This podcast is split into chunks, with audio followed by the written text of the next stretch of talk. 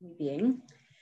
Bueno, Chaval Shalom, estamos aquí reunidos para estudiar, ¿verdad? Nuestra para allá, nuestra porción semanal, nuestra cuarta porción semanal del ciclo anual judío de lecturas de la Torah. Muy bien, y esta para allá, Vayera, ¿verdad?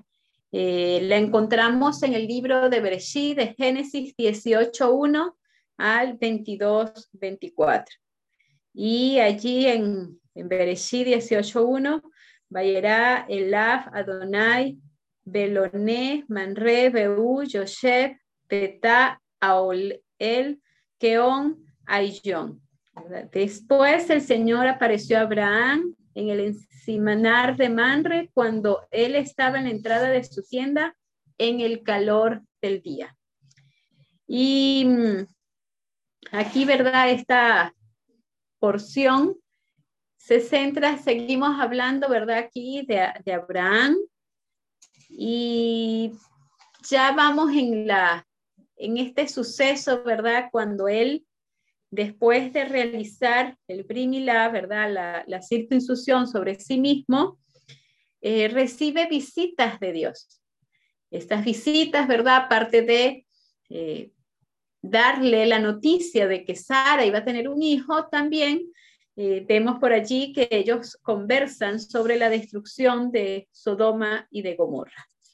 Muy bien, tenemos entonces allí varias varias cosas, ¿verdad? También tenemos la parte de que Sara pide de que eh, Ismael sea despedido eh, debido a que existe, ¿verdad? Algo de depravación en, en, su vida, en sus pensamientos. Y bueno, ahí tenemos la parte de Lot, de la salida de Lot, de la esposa convertida en la estatua de sal. Tenemos que las hijas de Lot temiendo, ¿verdad? Quedar sin, sin herencia, sin, un esposo, pues deciden eh, emborrachar a sus padres y perpetuar a través de esto la raza humano, humana. Y de allí tenemos las naciones de los moabitas y de los amonitas. Son descendientes, ¿verdad?, de las dos hijas de Lot. Em, tenemos por allí también Abimelech, primero, ¿verdad? Dentro de todo lo que sería la, la, porción que estuvimos leyendo. Tenemos a Abimelech que, como quien dice, secuestra a Sara para sí, pero Dios se le aparece y le advierte, ¿verdad? Que no haga eso, hace las paces con Abraham. Luego Abimelech eh, entiende de que Dios está con Abraham y desea, quiere ¿verdad? Ser su aliado, estar a su lado para también ser parte de las bendiciones. Em, cuando después de esa partida de, Ismael y de Agar, el Señor, ¿verdad? Le promete a Ismael que será también eh, padre, ¿verdad? O que será, a través de él habrá una generación o una nación poderosa.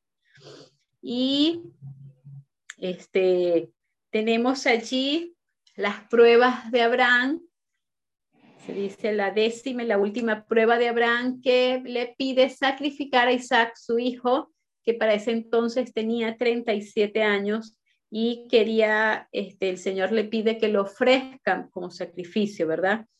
Eh, Abraham lo hace aún pensando en, en que se acabaría todo lo que sería la promesa de esa nación que vendría a través de Isaac y también iría en contra de todo lo que él ha estado predicando en, la parte de los sacrificios humanos. Ahí, por supuesto, cuando Dios ve esa incuestionable obediencia de Abraham, entonces eh, Dios le promete que Israel, a pesar de que se pueda separar de Hashem, nunca será dominado completamente por sus enemigos. Y allí la parasha culmina ya con la genealogía del nacimiento de Rifa, ¿verdad? Que será la esposa de Isaac. Muy bien, entonces tenemos allí eh, ese inicio, ¿verdad? De nuestra porción en el libro de Bereshit 18.1, que inicia así, ¿verdad? Y Yahvé se le apareció junto a la encina de Manre cuando estaba sentado a la puerta de su tienda en el calor del día. Esta sería la primera vez que vemos nosotros aquí a un Abraham Naví o un, un Abraham, ¿verdad? Naví profeta. Y se encuentra allí en ese momento estando frente a Dios, quien les está revelando lo que va a suceder, lo que va a hacer en ese momento. Y en, en el libro de Amós, el verso 3, el capítulo, perdón, el capítulo 3, verso 7, ¿verdad? Tenemos esa parte que tiene que ver con los naví, ¿verdad? Este, y cómo el Señor los, los llama y tiene, ha tenido a través de la historia, ¿verdad? Diferentes personas a quien Él le ha revelado lo que desea realizar, lo que desea hacer. Y allí en el libro de Amós, el capítulo 3, el verso 7, ¿verdad? Dice lo siguiente, nada hace Dios, el Señor, sin revelar su secreto a sus siervos, los profetas. En ese momento el Señor había decidido hacer algo. La maldad de Sodoma y Gomorra había sobrepasado ya todas las oportunidades y había rebasado, ¿verdad? Se había hecho imposible. Ya no había un corazón de arrepentimiento ni de buscar a Hashem. Allí vemos dentro de esta parasha que, que Abraham estaba constantemente instruyendo a las personas, hablándoles de Dios, o sea, su, su trabajo en favor de otros, en favor de atender a los necesitados, en favor de atender a, a, todos los que pasaban por su casa, también era de impartirle el mensaje, ¿verdad?, de esperanza, el mensaje de salvación, el mensaje de obediencia que debían de tener. Y parte de las personas a quien Abraham les eh, instruía o con quien se encontraba y le conversaban eran partes del pueblo de Sodoma y de Gomorra. Y ahí vemos entonces eh, esa, esa necesidad o ese amor que él sentía hacia las personas. Conocía a algunos de ellos, ¿verdad? Se había topado, había tenido eh, conversaciones y aparte de que estaba su sobrino Lot, estaban todas esas personas. Abraham no dejaba de insistir, de hablar, de advertir, ¿verdad? A todo el que podía alcanzar. Y no solamente Abraham, también Sara tenía ese mismo papel. Era un trabajo constante. Entonces dice que, eh, dice que la, según la tradición judía, se dice que la profecía no llega cuando hay tristeza, pereza, frivolidad, charlatanería o tonterías, llega como resultado de la alegría y la fidelidad a la palabra de Dios. Y el Señor allí decide revelarle a Abraham, ¿verdad? La destrucción de Sodoma y la ciudad de Gomorra, quien era su ciudad hermana de la llanura, pero Abraham quiso ejercer eh, una conversación o una interacción allí con el Señor. Ahí vemos entonces algo interesante primero. Ahí el verso 18.1 nos hablaba de la parte en qué condiciones se encontraba Abraham. Ya les venía diciendo, Abraham estaba siempre dispuesto a hacer, atender. Y aún cuando se encontraba en el momento más doloroso, en el tercer día luego de la circuncisión, él, este, en el calor del día, allí sentado, terrible de haber sido la situación para él, la incomodidad, pero se encontraba allí pendiente de ver a quién podía él ayudar. Y en ese momento llegan estos tres visitantes del cielo. Y mm, de acuerdo a, la tradición judía, en Shabbat 127a, dice, brindar hospitalidad a los invitados es más grande que estar ante la presencia divina. Para Abraham, para Sara, ¿verdad? El hecho de atender y dar hospitalidad a las personas, para ellos era más significativo que encontrarse en un sitio, ¿verdad? Allí eh, teniendo sus oraciones y, y sus meditaciones. No es que eso no sea importante, ellos sabían cuándo realizarla, pero para ellos era importante impartir y alcanzar a todos los que podían con ese mensaje de bondad y de amor. O sea, no se conformaban solo con ellos nutrirse, aprender, obtener de Hashem, sino que querían compartirlos con otros. Y la hospitalidad era parte de eso, porque ellos a través de la hospitalidad, ¿verdad? Conquistaban los corazones de las personas. Y, y una vez, ¿verdad? Que ya lo tenían allí entre, en medio de ellos, entonces le enseñaban esas palabras.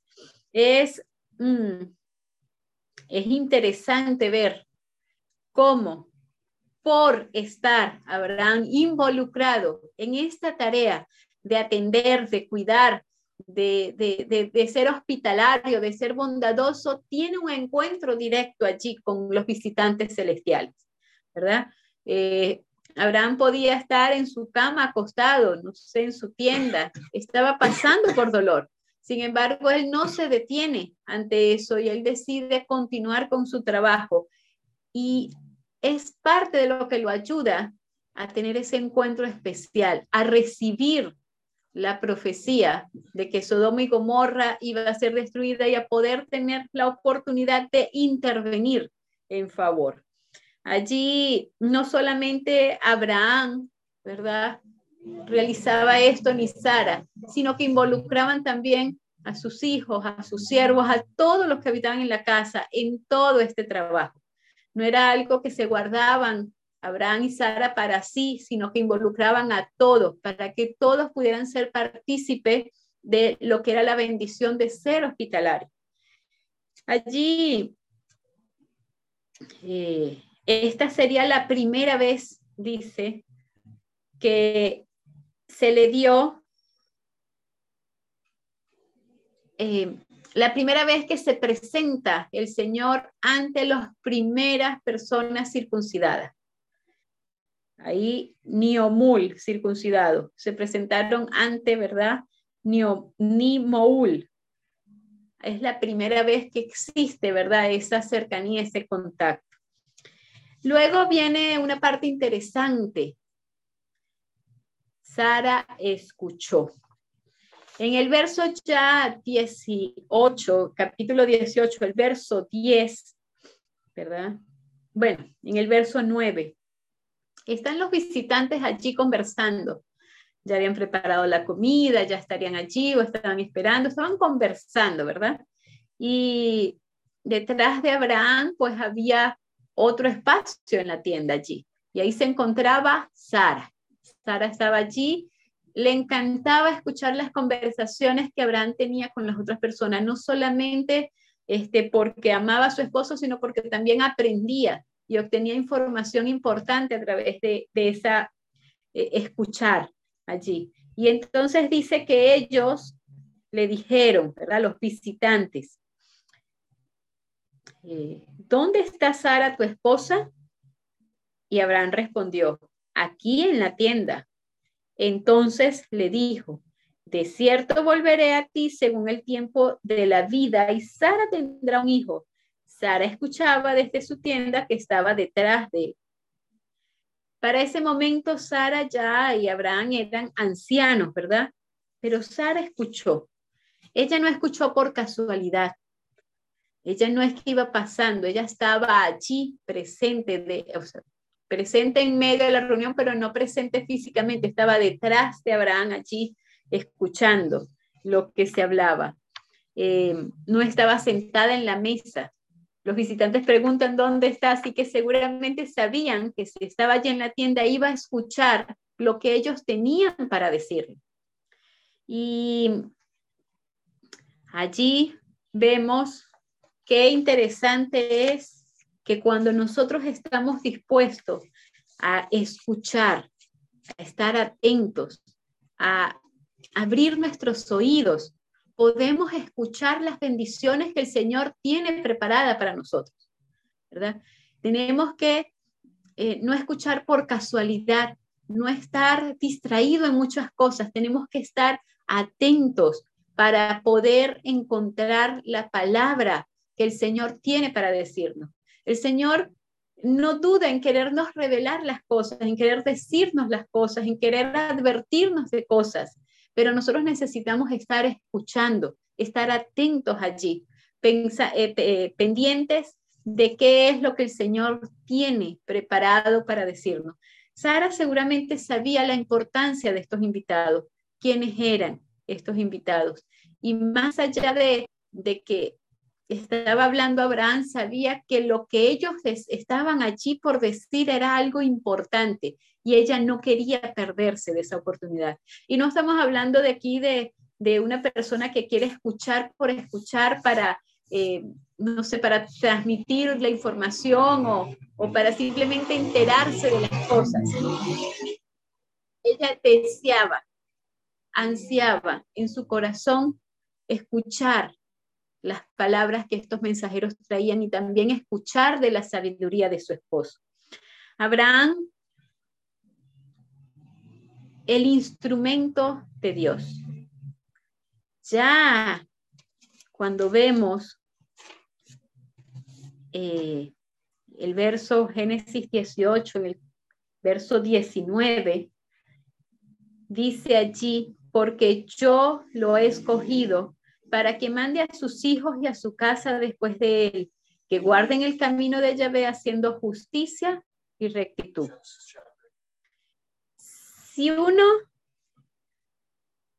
em, no es un devoto del Señor, si uno no es una persona que desea estar con el Señor, ¿verdad? Está bajo la providencia general de Dios todo el mundo en, general, ¿verdad? Está bajo de la providencia del cuidado que el Señor hace por todo el mundo, ¿verdad? Sale el sol, manda la lluvia, eh, el aire, la vida a las personas, pero es algo general para todos. Pero hay algo interesante si uno camina a la luz de la presencia de Dios, si uno se considera simplemente un instrumento de Dios, así como vemos que Abraham se consideraba un instrumento de Dios o, permitió ser un instrumento de Dios, ¿verdad? Eh, entonces, es diferente de estar bajo la, el cuidado, la providencia general de Dios porque existe otra, una parte cercana. Se dice que Dios entonces a su vez lo va a vigilar con especial cuidado y será favorecido con la providencia especial de Dios. Así como nosotros buscamos a Dios, el Señor también nos busca a nosotros. Y si uno camina con Dios, incidentalmente, ¿verdad? Si hacer la voluntad de Dios no es el primer y principal objetivo de uno, sino que uno persigue otros esfuerzos, dejando al azar si estos esfuerzos coinciden con la voluntad de Dios o no, Dios entonces también camina con nosotros y nos deja al azar. ¿Qué va a suceder? ¿No? Es diferente las personas que simplemente caminan, andan, ¿verdad? Eh, puedes decir, bueno, yo sé que, que, Dios existe, yo sé que Dios me da la vida, ¿verdad? Tal vez agradecen por la vida, pero no se ponen, no se entregan en las manos de Dios para ser un instrumento y no lo buscan constantemente. Están bajo la providencia general de Dios, no están fuera de ella pero no tienen ese cuidado especial y particular que el Señor puede y quiere darle a los que lo buscan a Él y a los que deciden ser un instrumento en sus manos. ¿Cuán diferente es, verdad? ¿Cuán diferente puede llegar a ser el estar bajo la providencia general de Dios y el estar bajo una vigilancia especial, un cuidado, ¿verdad? Allí personalizado, ¿no? El rabino Hirsch, ¿verdad? Hace una, una referencia para completar estas imágenes de las relaciones entre Dios y los seres humanos diciendo, los justos que se dedican a ser instrumentos de la voluntad de Dios en la tierra, que consideran el cumplimiento de su voluntad como el único objetivo de sus vidas y acciones y depositan su carga y todas sus necesidades en Dios, su proveedor, Él va delante de ellos con su mano guiadora y los vigila con su providencia especial.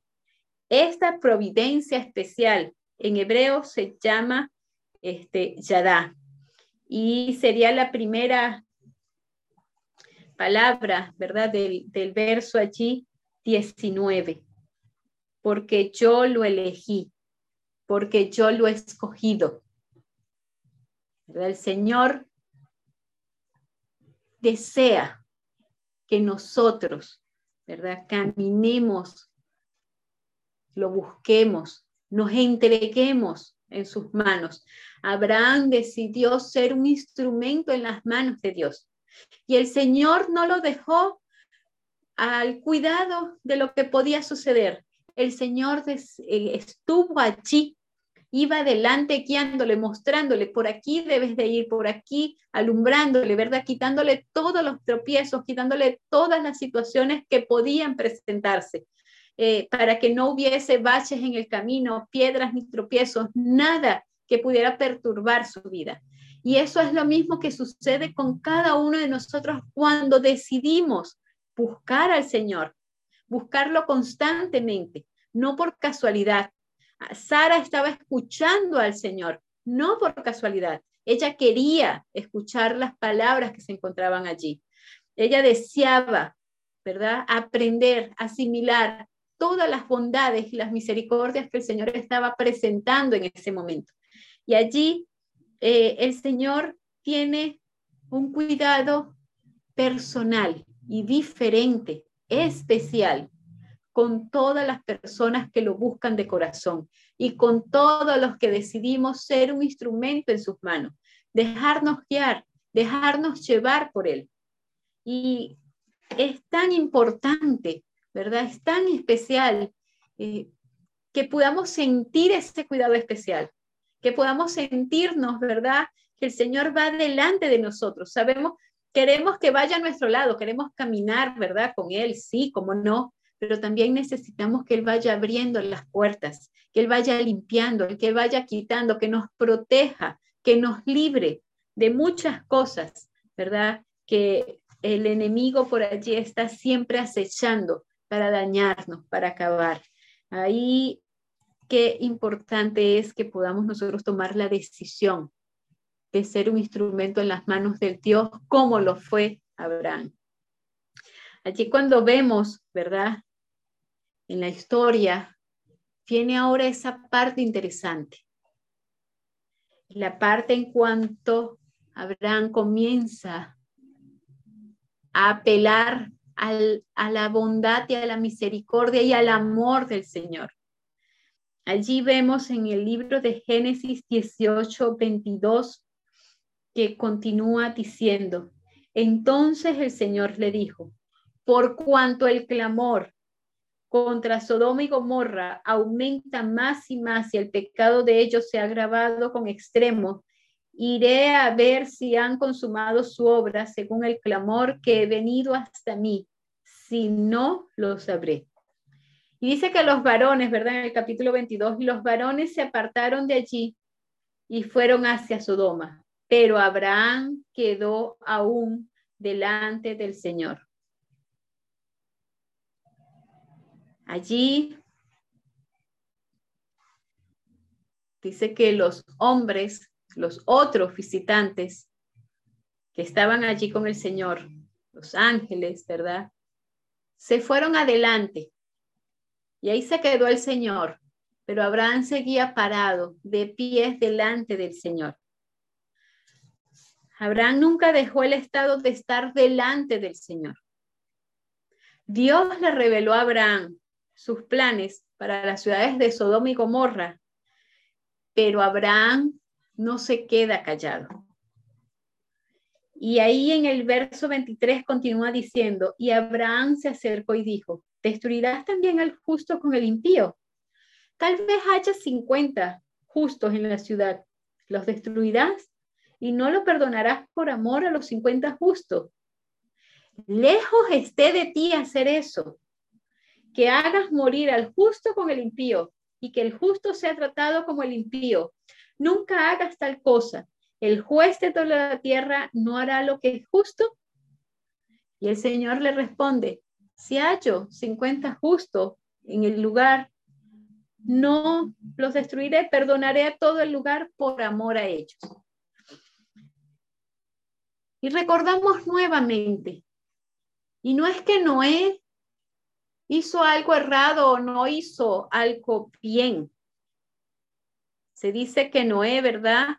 Era justo en su generación. Y recordábamos en, en, en, en una parasha pasada de Noah que hablaba de que él anduvo con el Señor, de que él se impuso a sí mismo ser obediente al Señor en todo lo que acontecía, todo lo que el mundo llevaba, todo lo que era para el mundo normal, Noah seguía la obediencia del Señor y se impuso ser fiel a Él, obedecer al Señor. Hay una diferencia entre Noah y, y, Abraham que siempre se menciona en esta para allá, ¿verdad? Y muchos de nosotros podemos estar en alguna de las dos partes. En diferentes situaciones podemos estar como Abraham o estar como Noé. Eh, Noé se caracteriza por esa parte, por el Sedec, ¿verdad? Por la justicia. Y cuando el Señor le anuncia que el mundo iba a ser destruido, para él eso era justicia de Dios. Para él el Señor era el gran juez y por lo tanto él podía tomar la decisión y nadie podía discutir con Dios su decisión. Y muchas veces nosotros, ¿verdad? Se nos presentan algunas cosas y decimos, bueno, el Señor ha decidido hacer esto. El Señor tomó, ¿verdad? Esta decisión y cómo vamos a ir, ¿verdad? O cómo vamos a presentarnos, cómo vamos a discutirle o cómo vamos a, a, tener, no discutirle de pelear, ¿verdad? Sino una conversación con el Señor respecto a eso. Si el Señor decide, ¿verdad? Yo lo acepto, yo obedezco, yo, este, ¿verdad? Sigo de acuerdo a lo que el Señor ha tomado en su decisión. Y tenemos así la parte de Noah, y era un hombre justo, ¿verdad? Y por algo el Señor lo preservó para eh, ser, eh, preservar esa, esa raza humana llevarlo allí, cuidarlo en el arca, él y a su familia, ¿verdad? Por amor a él, ¿verdad? Su, su familia también se salva de ser destruida. Pero entonces tenemos a Abraham, que se caracteriza por lo que es el amor y la compasión, por Sheset. Y él considera que si Dios es un Dios amoroso, y compasivo, como lo había experimentado en su vida hasta ese momento, no, no podía, ¿verdad? No, no podía entender cómo el Señor podía cometer un acto de justicia que no estuviese impregnado por el amor, ¿verdad? Y por la bondad. No podía él tener, ¿verdad? Sedec, justicia, sin Chesed, y ahí vemos nosotros en el Salmo, libro de Salmo, el capítulo, o capítulo 89, verso 14, algo que habla allí David, 89, 14, que dice lo siguiente. Justicia y juicio son el fundamento de tu trono, hablando verdad del Señor el amor y la fidelidad van ante ti. Entonces, aquí en otra versión, ¿verdad? La rectitud, Sedek, y la justicia, Mishpat, son el fundamento de tu trono. El amor firme, Sheset, y la fidelidad, Emet, van delante de ti. Era algo que Abraham había entendido o había adquirido como que era un conjunto. No podía haber justicia sin amor y bondad. Por eso él decide no quedarse callado y apelar en esa conversación con el Señor de que si estaba seguro tú estás seguro de que vas a destruir, o sea, ¿qué, va qué van a pensar de ti? ¿Cómo te vas a ver tú? ¿Cómo va a quedar tu nombre, verdad, entredicho en esta situación? Y allí comienza entonces esa interacción y le dice, Señor, ¿y si hay 50 personas justas en la ciudad? ¿Tú vas a destruir también al impío con los justos? ¿Vas a permitir que mueran todos? ¿Verdad? No, no puedo comprender. Y, y yo les comentaba antes, ¿verdad? De acuerdo a la tradición judía, Abraham tenía constante contacto con personas de estas ciudades. Así que conversaba con ellos y tenía una afinidad, un corazón allí movido por querer que estas personas conocieran del Señor, aprendieran, cambiaran su forma de proceder, ¿verdad? Aparte, por supuesto, estaba su, su sobrino, pero a veces nos centramos en que Abraham estaba tal vez intercediendo solo por su sobrino. Pero de acuerdo a la tradición, ¿verdad? Que estábamos viendo allí esta semana, eh, Abraham siempre estaba en conversación, o sea, que conocía a las personas. De alguna forma él sentía un apego por los habitantes de ese lugar y él amaba y deseaba que todas las personas conocieran al Señor, se arrepintieran de su mal proceder, cambiaran sus pensamientos. A pesar de que él sabía lo que estas personas realizaban, él apelaba a lo bueno que podían encontrar en ellos. Y es por eso que él se, se pone en esa interacción con el Señor. ¿verdad? Eh, otro podría decir, sí, la maldad es terrible, hay que acabar con todos ellos, hay que destruirlo. Mira, yo vi esto, pasó lo otro. No, pero Abraham siempre buscaba el bien de las personas, siempre buscaba en, eh, ver allí qué podía encontrar. Aunque la maldad había sobrepasado todo, él todavía, Abraham aguardaba la esperanza de que pudiese haber un cambio en la vida de estas personas. Allí eh, esa conexión, ¿verdad? Que Abraham tenía por ellos, con ellos, es lo que hace que él interceda. Pero no solamente eso. Él no quería que quedara cuestionado el nombre de Hashem. Él no deseaba que su acto fuese visto como un acto solo de justicia y que no había amor y bondad impregnado.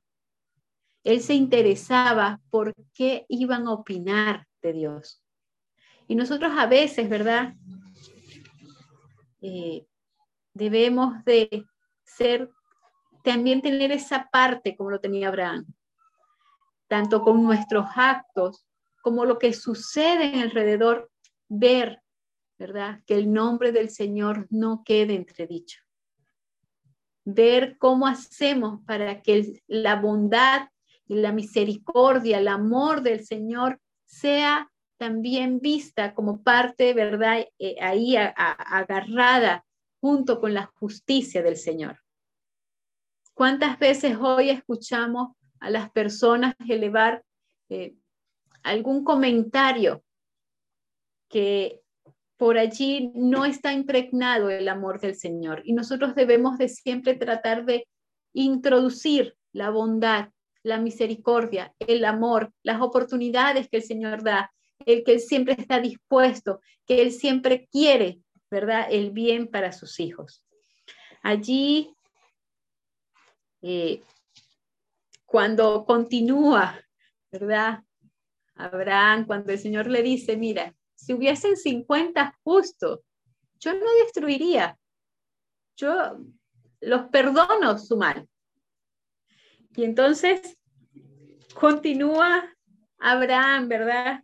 Quiere ir un poquito más allá, porque ve que la situación, ya el pensamiento del Señor es firme. Entonces allí en el verso, ¿verdad? 32 de Bereshit 18:32 continúa diciendo, entonces dijo Abraham, oh, que no se enoje el Señor y volveré a hablar, pero esta vez, supongamos que se encuentran diez allí. Y el Señor le responde, por amor, por diez, él respondió, por diez, no la destruiré. no habían ni siquiera diez justos en toda esa cantidad de personas que habitaban en Sodoma y Gomorra. Si tan solo el Señor hubiese encontrado diez personas justas, iba a perdonar a toda la ciudad por amor a ellos. No los iba a sacar de allí, iba a destruir a los otros, los iba a perdonar, no los destruiría en completo. Eh, a partir de allí, ¿verdad? La tradición judía ha construido una historia de que al menos en el mundo actualmente y a través de la historia existen 10 personas justas y que por ello el Señor aún no ha destruido este mundo. Eso quiere decir, ¿verdad? Que las personas que buscamos hacer el bien, que queremos ser instrumento en las manos de Dios, que queremos hacer la voluntad del Señor, que lo buscamos constantemente, somos de bendición para el resto del mundo, para preservar sus vidas y para que el Señor perdone la maldad de todo el mundo completo. Ojalá nosotros seamos parte de los justos que se puedan contar aquí en esta tierra, que seamos parte de la bendición que existe de la vida de todo el mundo en general, ¿verdad? Es, es interesante, ¿verdad?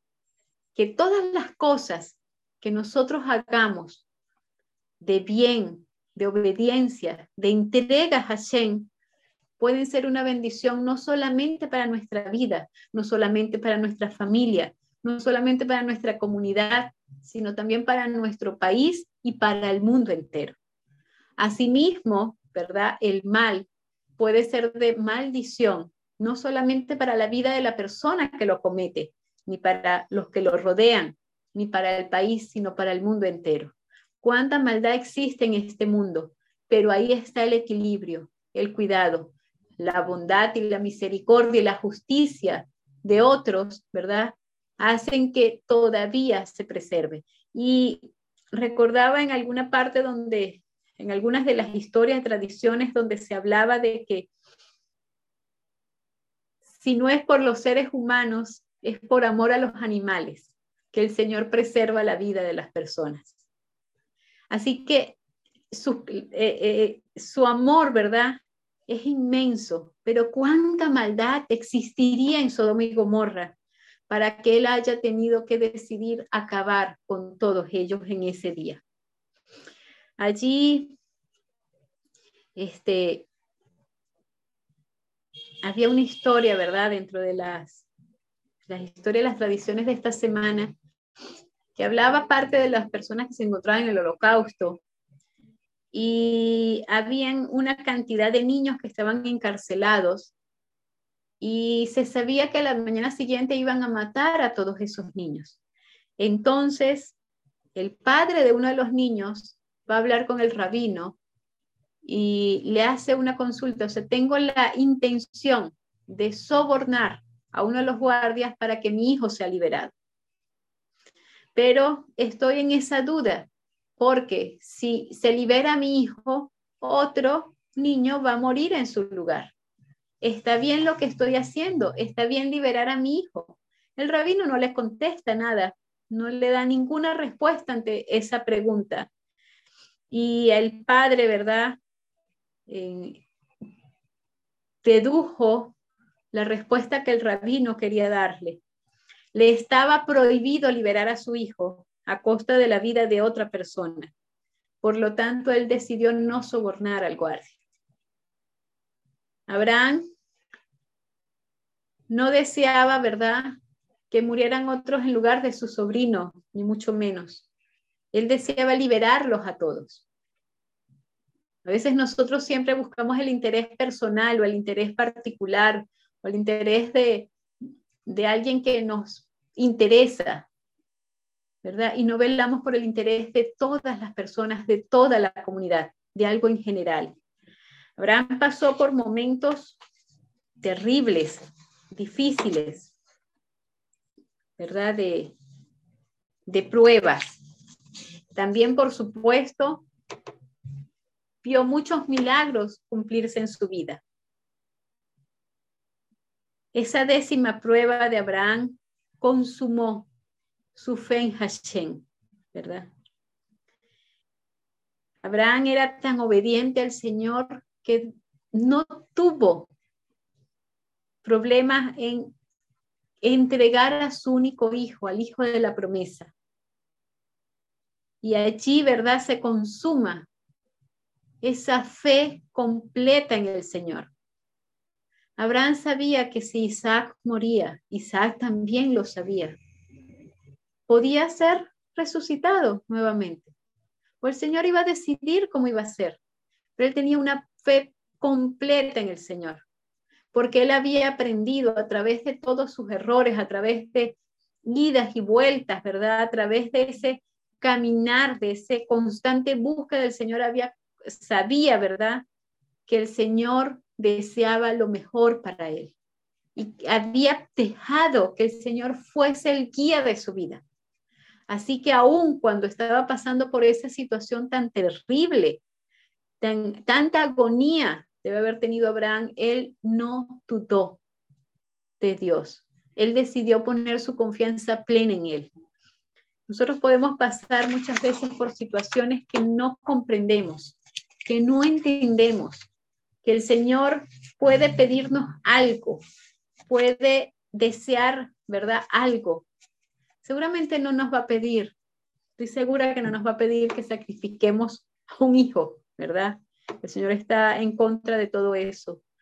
Eh, lo de Abraham, Isaac, tenía un propósito espiritual que tenía que ver con el plan de salvación y esa fe inquebrantable.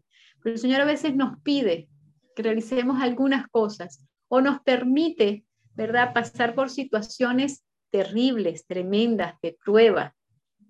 Pero nosotros debemos de confiar plenamente en el Señor, no solamente que él está a nuestro lado allí acompañándonos, sino que también Él sabe que es lo mejor y que para todo Él tiene un propósito, Él tiene un fin.